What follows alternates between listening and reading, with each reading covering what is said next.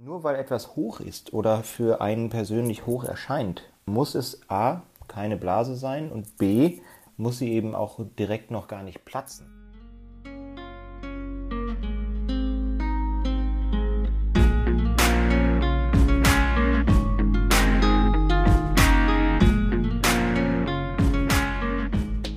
und herzlich willkommen, liebe ZuhörerInnen, zu diesem S-Broker Podcast. Mein Name ist André Kannenberg und ich verantworte die Unternehmenskommunikation beim Sparkassenbroker. Die V-förmige Erholung an den Aktienmärkten setzt sich fort. Es ist schon erstaunlich, was sich seit dem Corona-Crash im März 2020 an den Börsen getan hat. Der DAX 67% nach oben, der S&P 500 76% nach oben und der Nasdaq sogar um 97% gestiegen. Die Stimmen mehren sich allmählich, dass es hier zu einer Blasenbildung gekommen sein könnte. Zu Recht? Ich freue mich sehr, dieses Thema heute mit Mike Thielen, Senior Product Manager beim Sparkassenbroker, beleuchten zu dürfen. Hallo Mike. Hallo André, hallo liebe Zuhörerinnen und Zuhörer. Ich hatte das Wort eben einfach so in den Raum geworfen, Blase.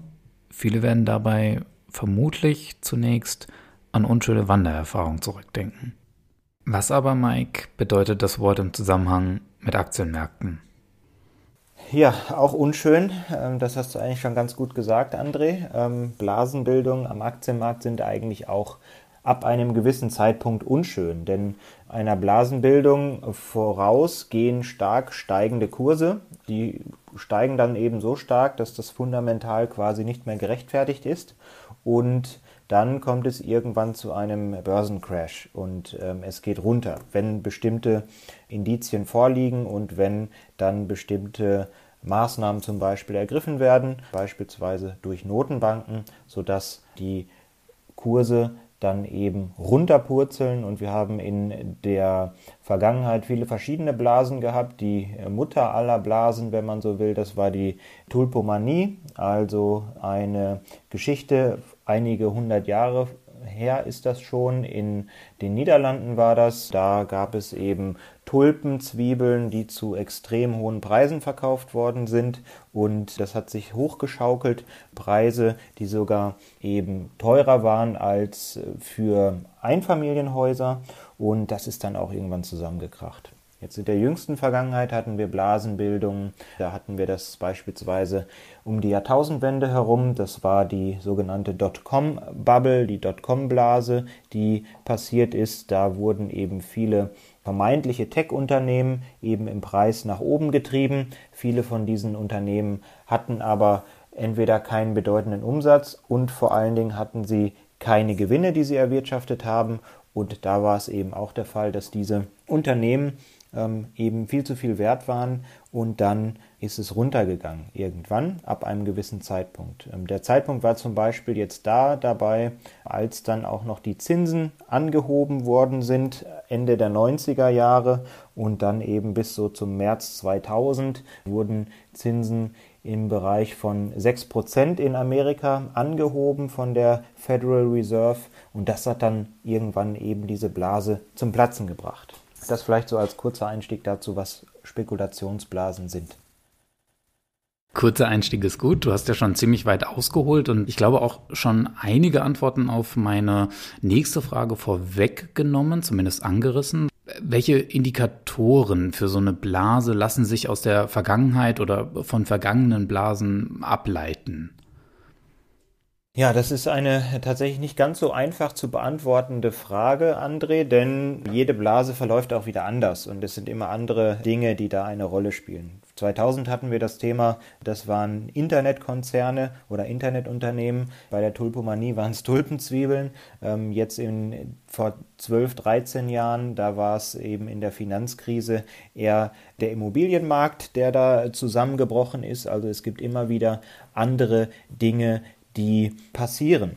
Aber es äh, gibt auch Gemeinsamkeiten, wenn man so will, ähm, denn wir haben auch gehabt, dass immer wieder in, in solchen Blasenbildungen beispielsweise die Kursgewinnverhältnisse, also man schaut sich einfach mal an, wie hoch stehen denn die Kurse, zum Beispiel von repräsentativen Indizes, sei es jetzt der S&P 500 aus Amerika oder der Technologieindex Nasdaq beispielsweise äh, im Vergleich zu den Gewinnen, die die Unternehmen eigentlich machen. Und da hatten wir beispielsweise 2000, also um die Jahrtausendwende herum, tatsächlich hohe Kurs-Gewinn-Verhältnisse, die eben da dann eben auch nicht mehr den Preis gerechtfertigt haben, die auch viele Unternehmen inne hatten.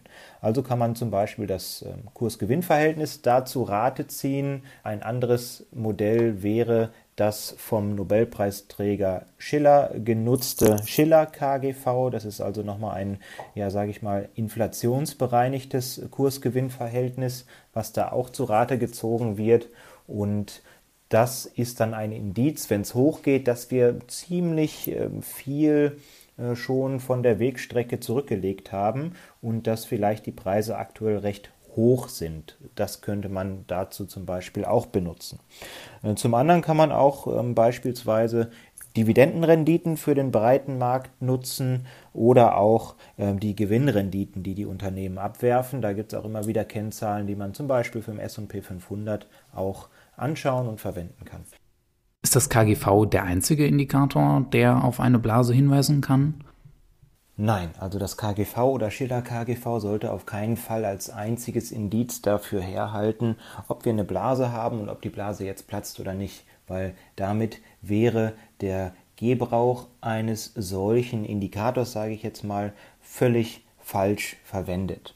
Man sollte auf verschiedene Dinge achten dabei. Die beiden Kennzahlen, das sind ein Thema. Dann habe ich ja auch schon angesprochen, Dividendenrenditen oder Gewinnrenditen, die kann man sich ja auch im Kontext anschauen und eben dort schauen, wie sieht die Lage aus. Außerdem das Kurs-Umsatz-Verhältnis, was auch eine große Rolle spielen kann, sowohl am breiten Gesamtmarkt als auch für Einzelaktien. Und wenn das natürlich exorbitant hoch ist, das sehen wir beispielsweise auch bei einigen Einzelaktien derzeit und da gibt es sicherlich in vereinzelten Branchen Blasenbildung, aber sicherlich noch nicht am breiten Gesamtmarkt. Denn nur weil etwas hoch ist oder für einen persönlich hoch erscheint, muss es a keine Blase sein und B muss sie eben auch direkt noch gar nicht platzen, wenn es denn eine ist. Und deswegen muss auch eine Blase erst einmal entstehen, erstens. Zweitens muss dann auch noch ein externer Effekt dazukommen, der dafür sorgt, dass eben die Blase auch platzt. Und externe Effekte waren in der Vergangenheit immer Zinserhöhungen und ähm, Renditen bei Anleihen. Und wenn die eben anziehen, dann kann es ein Problem geben. Das haben wir 2000 gesehen bei der Entstehung der Dotcom-Bubble. Ende der 90er Jahre hatten wir noch Zinsniveaus von 4% in den USA und dann ist die Federal Reserve, die Notenbank also, hingegangen und hat sukzessive bis März 2000 die Zinsen auf 6% erhöht und das war dann irgendwann zu viel und dann ähm, war das sozusagen die Nadel, die diese Blase zum Platzen gebracht hat und ähm, wo es dann eben auch runtergegangen ist. Wobei man auch dazu sagen muss, bei der Dotcom-Bubble, da wird eins immer so ein bisschen weggeschoben. Wir hatten 2001 auch die terroristischen Anschläge in den USA, in New York auf dem World Trade Center. Und das war auch noch ein zweiter Faktor, der dafür gesorgt hat, dass vieles erst einmal runtergeht. Also hatten wir hier verschiedene Faktoren, die zusammengelaufen sind. Wir hatten einmal ähm, diese Internetkonzerne oder vermeintlichen Internetkonzerne. Man brauchte damals einfach nur ein .com im Namen.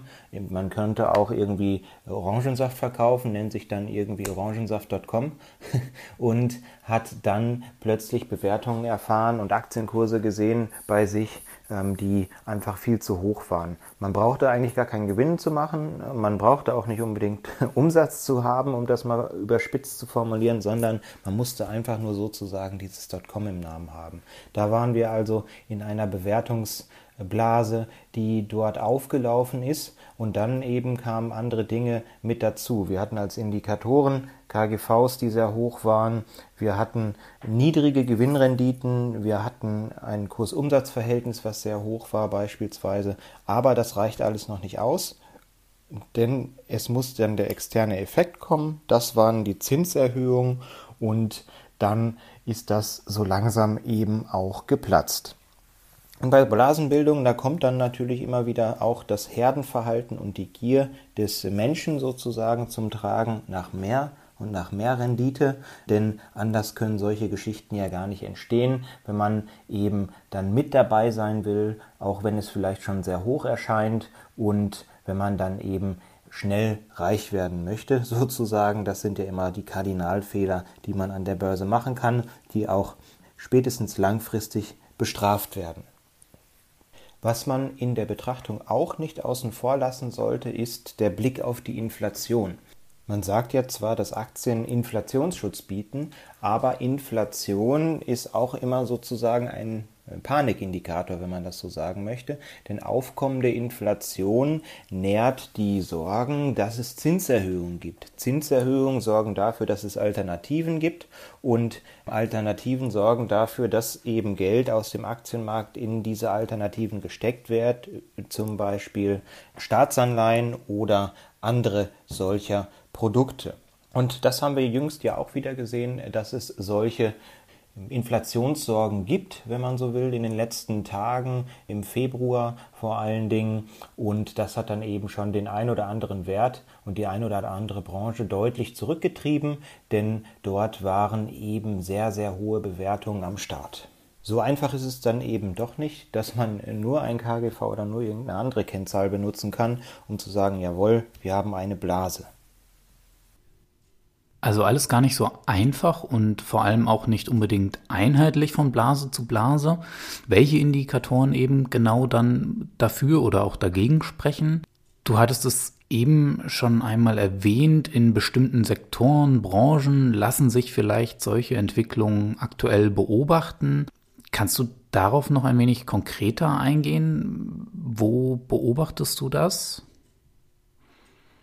Ja, also man hat ja viele verschiedene Trendthemen aktuell. Ähm, das Thema Elektromobilität ist ja zum Beispiel ein, eine Sache und da sehen wir ganz viele Unternehmen, die aktuell sehr hoch bewertet sind.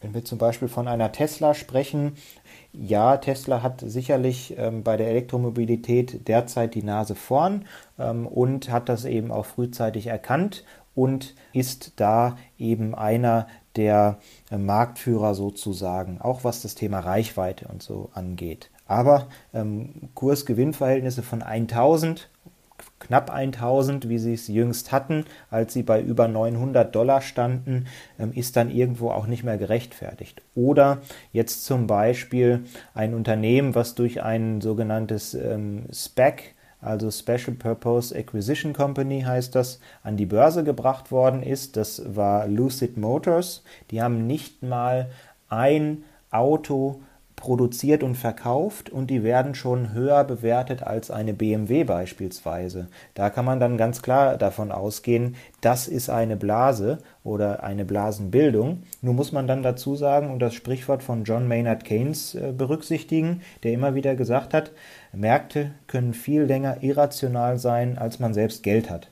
Und ähm, auf das Platzen einer Blase zu spekulieren, ist dann eben auch nicht ganz so einfach. Jetzt sehen wir aber, dass bestimmte Dinge auftreffen, um eben bestimmte Branchen wieder auf den Boden der Tatsachen zu holen.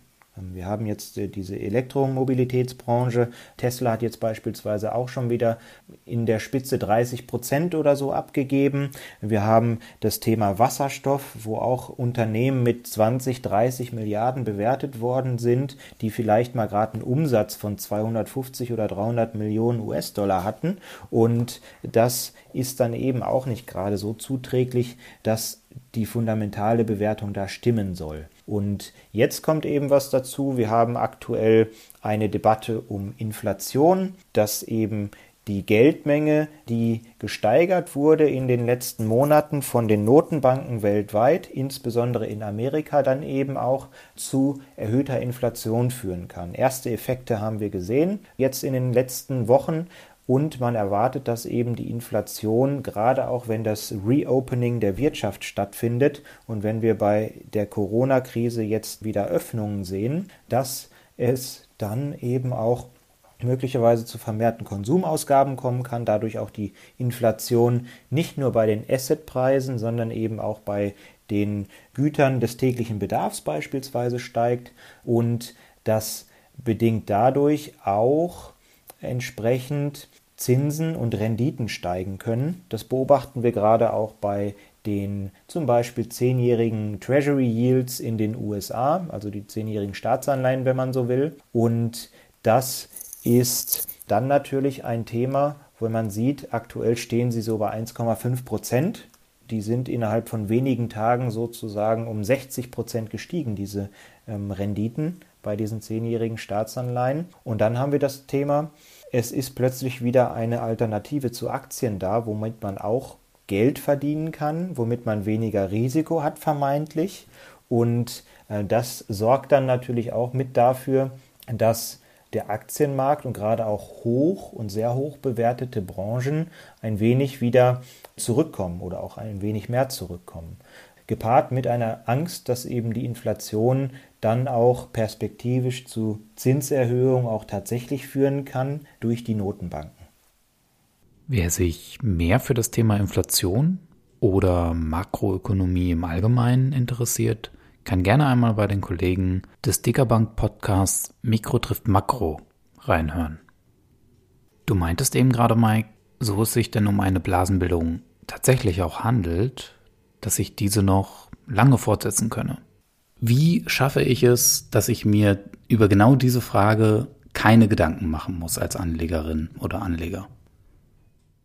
Keine Gedanken ist vielleicht das Falsche. Ähm, Gedanken kann man sich auf jeden Fall machen. Man sollte es aber nicht panikartig tun. Das ist das Wichtige dabei. Blasenbildung, um da vielleicht nochmal was zu, zu sagen. Aktuell haben wir auch beim S&P 500 beispielsweise ein KGV, wovon wir ja gerade gesprochen haben, was noch unter dem ist, was wir zur Jahrtausendwende hatten. Also da dann eben von einer Blasenbildung zu sprechen kann man vielleicht, aber dass wir eben schon so hoch sind und so exorbitant hoch sind, dass es jetzt platzen muss, da ähm, bin ich eben auch selbst persönlich noch nicht dabei, ähm, in dieses Horn zu blasen.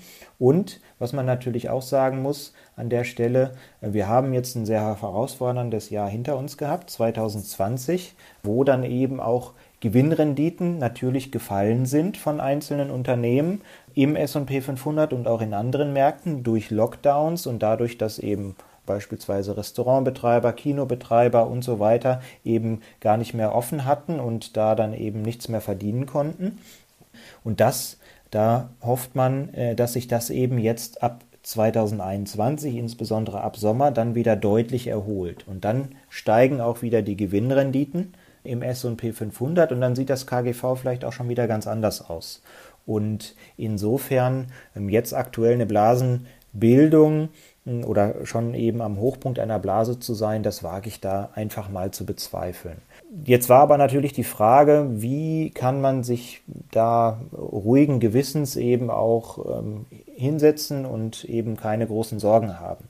Ähm, indem man eben auch immer weiß, was man tut. Zum einen muss man ja auch immer mal wieder schauen, was handelt man denn da gerade, was kauft man gerade und was möchte man machen als Anleger? Möchte man langfristig investieren? Möchte man mittel- oder kurzfristig traden oder möchte man spekulieren? Das Thema hatten wir auch schon mal in einem anderen Podcast angerissen. Und wenn ich das eben genau weiß, dass ich mir eine Allianz oder eine Apple langfristig ins Depot legen möchte und langfristig profitieren möchte, dann muss ich natürlich auch mal Verlustphasen an den Börsen aushalten können.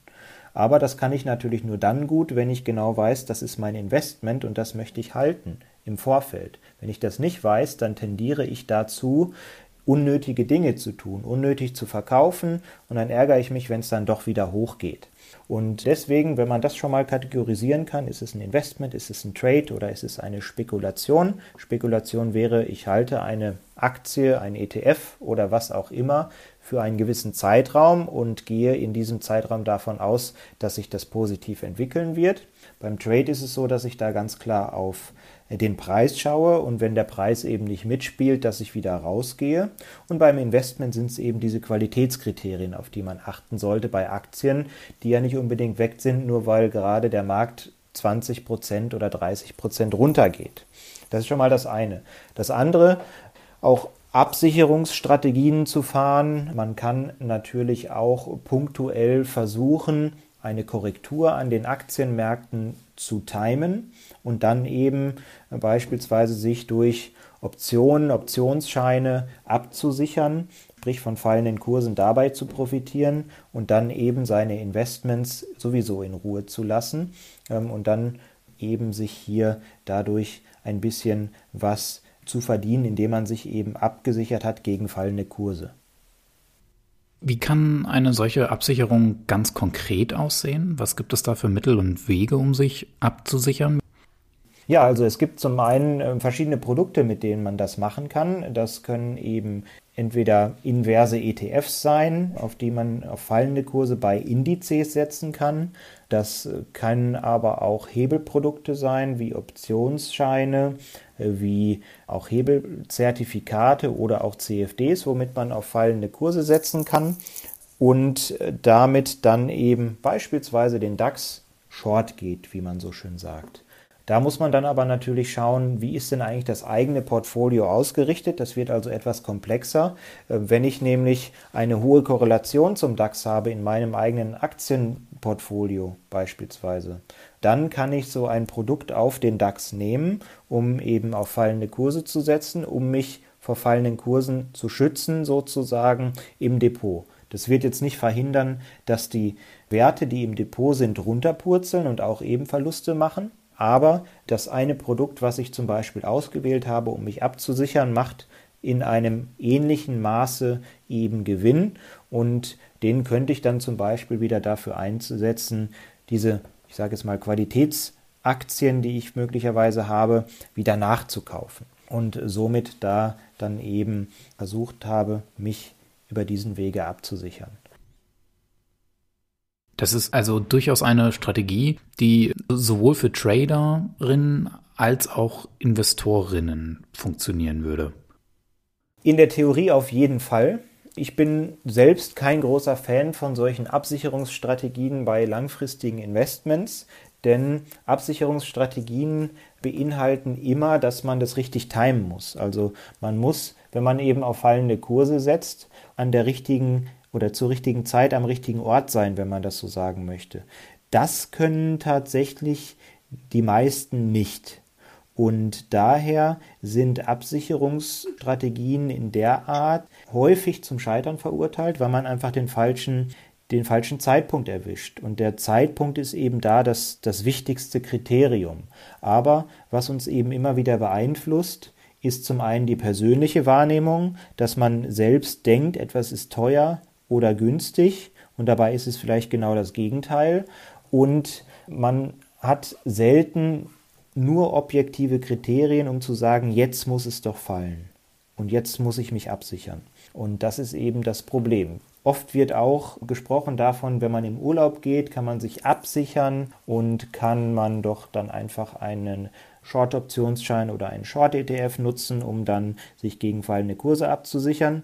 Ja, kann man machen. Aber nur weil man in Urlaub geht, heißt jetzt nicht, dass die Märkte purzeln. Und gerade eben bei langfristigen Investments, wie gesagt, bin ich da kein Fan davon. Eine andere Möglichkeit, gerade bei aktiven Portfolio- und Trading-Ansätzen, ist es für jeden Privatanleger, dass man eben auch mit seinem Investitionsgrad und mit seiner Cashquote spielt.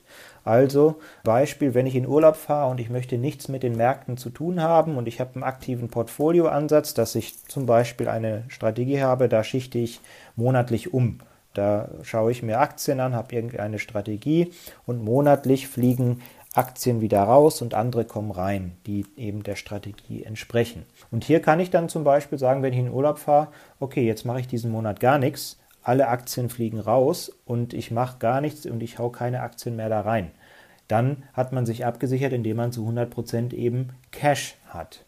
Und ähm, so etwas kann man eben auch machen, eine, einen Investitionsgrad festlegen, auch für schwankende Märkte, wenn die Volatilität an den Märkten steigt, dass man eben weniger investiert ist, also weniger Investitionsgrad hat, anstatt 100 Prozent vielleicht nur noch 75 oder 50 Prozent, denn dann schafft man es in solchen schwachen Marktphasen, wo Aktienmärkte wie der DAX, SP 500 oder was auch immer mal 10, 20, 30 Prozent runtergehen, dass man da vieles von der Seitenlinie beobachtet und gar nicht so sehr seine eigenen Positionen mit ins Minus rauschen sieht, weil man eben viel mehr Cash hat. Und dann kann man möglicherweise tiefer wieder besser einsteigen.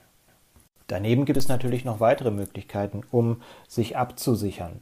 Das können Ordertypen sein, wie ein Stop-Loss. Ein Stop-Loss kann man dafür einsetzen, um eben, wenn der Kurs eines Wertes runterfällt, dass man dann eben automatisch sozusagen rausfliegt, wenn ein gewisses Niveau, was man eingestellt hat, vom Kurs unterschritten wird. Hier muss man aber natürlich wieder dazu sagen, diese ähm, drei Kategorien, die ich ja vorhin erwähnt habe, müssen natürlich beleuchtet werden. Passt ein preislicher Stop-Loss dazu? Also ist es ein Investment, ist es ein Trade oder ist es eine Spekulation? Neben einem Stop-Loss gibt es natürlich auch einen Trailing Stop-Loss. Der zieht so lange auch mit nach oben, wie die Aktie oder der Wert sich nach oben bewegt, bleibt dann stehen auf dem Niveau, wo er gerade ist, wenn die Aktie sich seitwärts bewegt oder runterläuft. Das wäre auch eine Möglichkeit. Allerdings bin ich kein großer Fan davon, weil sich diese ähm, Abstände wie Aktien steigen und fallen, nicht immer im gleichen Maße entwickeln, sondern jede Korrektur ist eben anders und jedes Herunterlaufen bei einer Aktie ist da eben auch anders. Und so hat man dann eben Gefahr, dass man zu früh aussteigen könnte, dadurch, dass dieser Trailing Stop Loss getriggert wird. Wenn wir dann purzelnde Kurse haben und man möchte nicht verfrüht einsteigen, gibt es auch noch einen anderen Ordertyp, der sich möglicherweise lohnen könnte. Das ist der sogenannte Trailing Stop Buy. Dort hat man dann den Wert von der XY-Aktie, die ist jetzt bei 100 und man gibt jetzt den Wert von dem Trailing Stop Buy zum Beispiel bei 102 ein, also 2 Euro Kursabstand. Und wenn die Aktie jetzt fällt von 100 auf 90, dann fällt auch der Trailing Stop Buy auf 92, 2 Euro Kursabstand. Dann, wenn sie auf 80 fällt, fällt der Trailing Stop Buy auf 82 und er fällt eben so lange mit der Aktie, wie die Aktie eben auch fällt. Wenn die Aktie dann wieder steigt, bleibt der Trailing Stop Buy auf einem Niveau und wird dann eben ausgelöst, wenn dieses Niveau von der Aktie überschritten wird. So kommt man gegebenenfalls gerade auch in Crashphasen günstiger rein in die Märkte oder in eine Einzelaktie oder einen Einzelwert und das könnte dann natürlich von Vorteil sein. Vielfältige Möglichkeiten also und manche gut darzustellen, manche nicht so gut darzustellen, das ist immer eine Sache. Kann man sich absichern? Ist man dazu in der Lage oder eben nicht? Wie schnell die Zeit doch immer vergeht, wenn man über Wertpapiere spricht. So gerne ich dir, Mike, noch viele weitere Fragen stellen und dich noch weiter bei diesem Thema ausholen lassen wollen würde, wollen wir es für heute hierbei belassen. Wir danken euch, liebe ZuhörerInnen, fürs Zuhören und freuen uns darauf, euch beim nächsten Mal wieder hier begrüßen zu dürfen.